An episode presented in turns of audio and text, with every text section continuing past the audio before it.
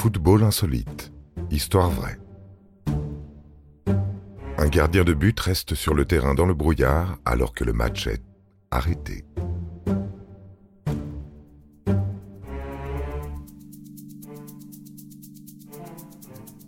Noël au soleil, c'est rarement le cas en Grande-Bretagne. Et ce 25 décembre 1937 n'a pas échappé à la règle. Le traditionnel Boxing Day, admiré à travers toute l'Europe, laisse place chaque année à des rencontres d'anthologie durant les fêtes de fin d'année, pendant que les autres championnats européens en profitent pour hiberner quelques semaines. Cette année-là, Charlton reçoit Chelsea. Sur la pelouse, un épais brouillard s'installe avant la rencontre et persiste une fois le coup d'envoi lancé. Durant la journée, plusieurs rencontres du championnat ont déjà été annulées pour cette raison. Une brume si intense que l'arbitre de la rencontre est obligé d'interrompre la partie pendant quelques minutes en attendant que le brouillard se dissipe. De nouveau présents sur la pelouse, les joueurs des deux équipes sont contraints de rentrer à nouveau au vestiaire en début de deuxième période. Charlton et Chelsea sont à égalité, un partout.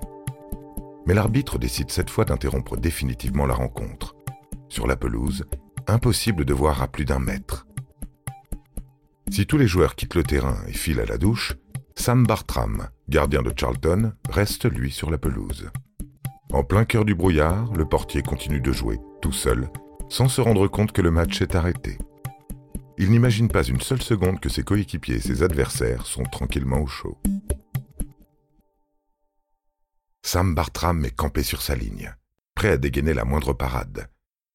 Mais au bout de plusieurs minutes, un policier le retrouve dans la surface de réparation, mais que faites-vous encore ici? Le match est arrêté depuis près d'un quart d'heure. Le stade est complètement vide, explique-t-il à Sam Bartram.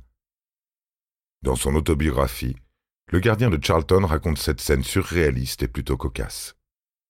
Nous attaquions à ce moment-là, et plus les minutes défilaient, moins je voyais les numéros des joueurs.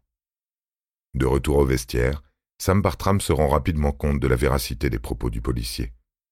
Tous mes coéquipiers étaient déjà lavés et habillés.